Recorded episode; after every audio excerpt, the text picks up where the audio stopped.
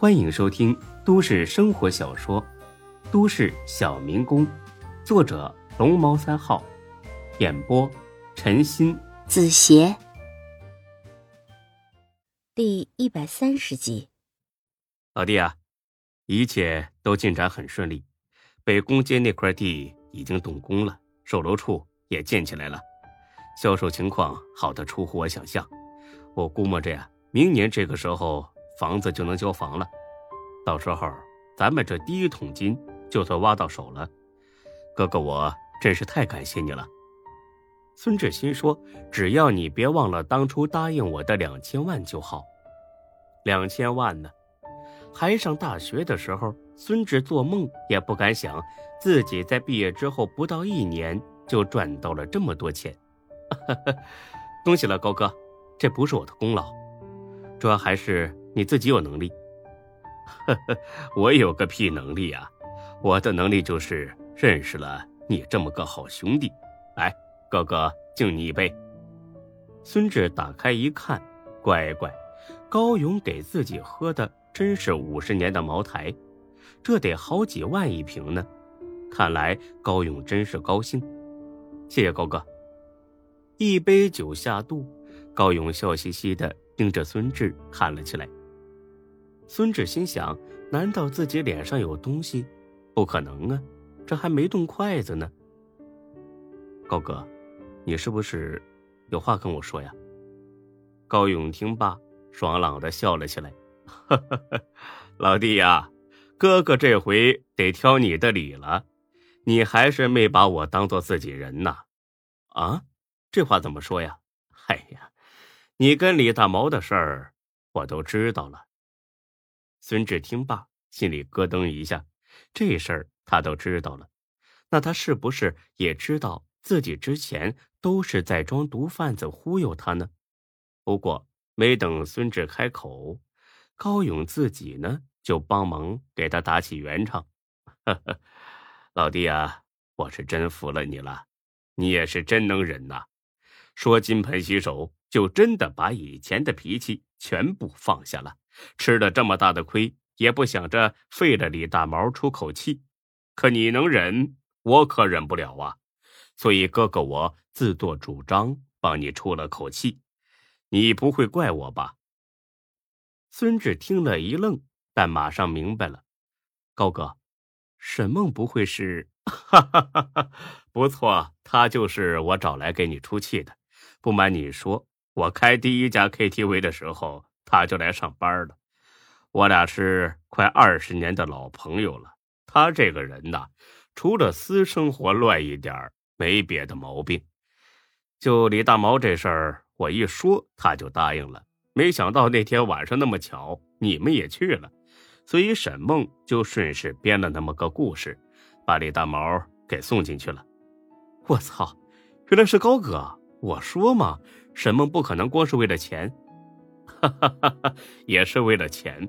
找他的时候我就说了，他从李大毛身上敲出来的钱全部归他自己。其实本来呢，我是想直接安排点兄弟把李大毛给废了的。他一想咱们这事业刚起步，这个时候弄出这么大的动静不合适啊，所以才找的沈梦。没想到他这一套比咱们的拳脚可好使多了，你还不知道吧？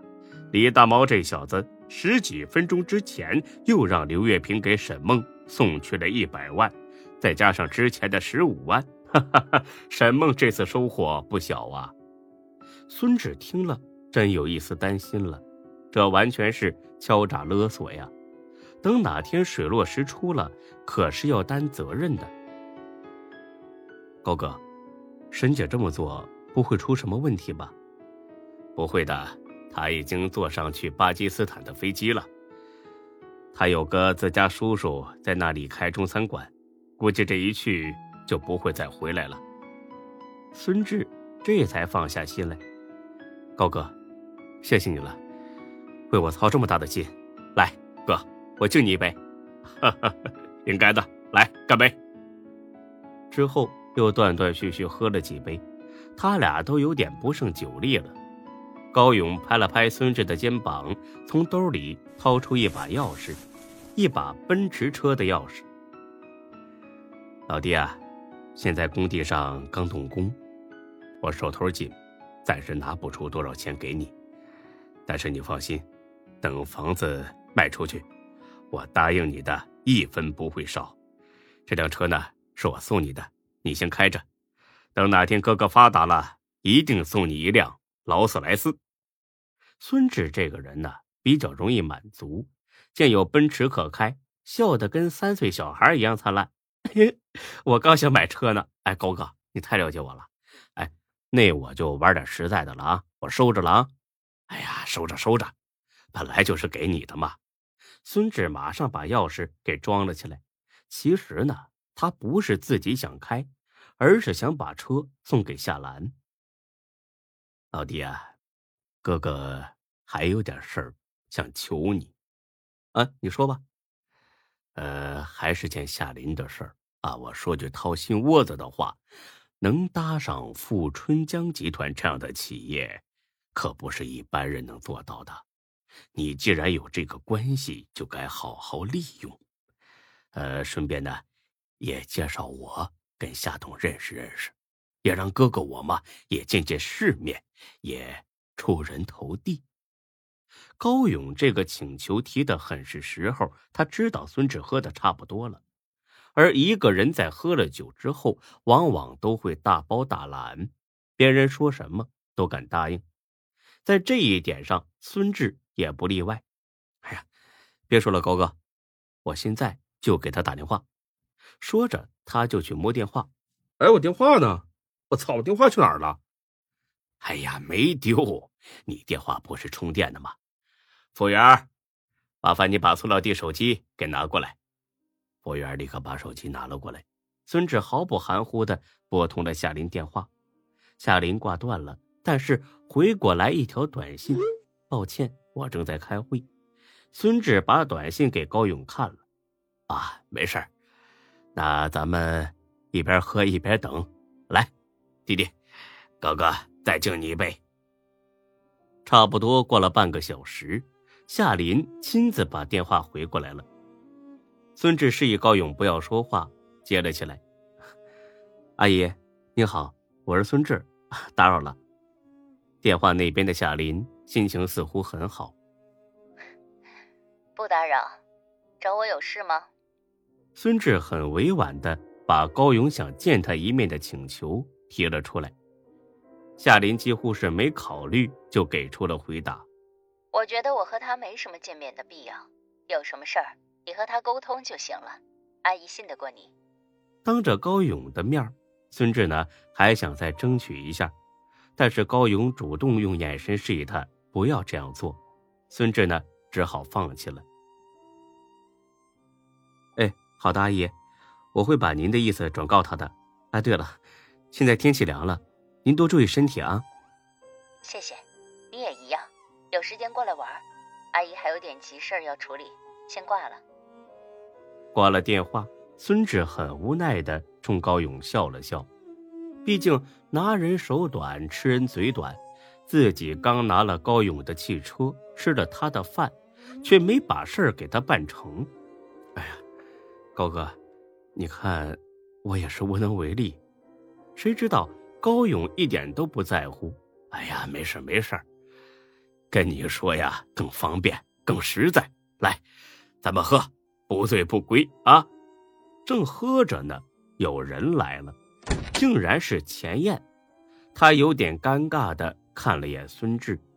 孙总好。孙志短暂的疑惑之后，已经看出其中的道道了。呵呵，你好，钱姐。高勇看了他一眼，怎么了？我不是说没重要的事儿，别打扰我吗？钱燕俯下身子，就想凑到高勇耳边说悄悄话。高勇很不高兴的把他推开了。你脑子进水了？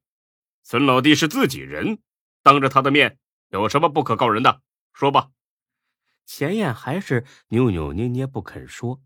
高勇气的拍了一下桌子：“你聋了？”孙志起身要去避一避，高勇立刻把他拉住了：“哎，兄弟，别别别！我早就决定了，既然咱们在一块干事业，什么事儿我都不会瞒着你。你呀，坐好了。钱燕，你说不说？不说就永远从我眼里消失。钱燕很为难的皱了皱眉，还是开口了：“高总，王局长的事儿办妥了。”高勇一听，略微觉得有点尴尬。啊，好，我知道了，辛苦你了，你先回去，我晚点过去。钱燕欢天喜地的走了，留下孙志一脸懵逼。他端起酒来喝了一口，掩饰着片刻的尴尬。高哥，这酒真不错呀。高勇笑了笑，把椅子往孙志身边挪了挪。老弟啊。你也不问问这个王局长的事儿吗？孙志心里暗自笑了起来。问啥问呢？这王局长可是夏佳琪老爸，问的太多惹人烦，所以呢，我从来都是能不问就不问。老弟就是有性格，你又不是外人，和你说说也没事儿。这个王局长啊，是这么回事儿。接下来，高勇叽里呱啦的说了一大堆，主要内容就是他拿下北宫街那块地呀，有很多混混眼红，其中有些势力比他大的想从中分一杯羹，否则就让工地没法干活。高勇倒是想花钱买平安，但是他实在拿不出那么多钱了。再三思索之后，他决定让钱燕去勾搭。红省区公安局分局的王局长，他的想法很简单，只要勾搭上了王局长，哪个混混也不敢再找自己的麻烦了。本集播讲完毕，谢谢您的收听，欢迎关注主播更多作品。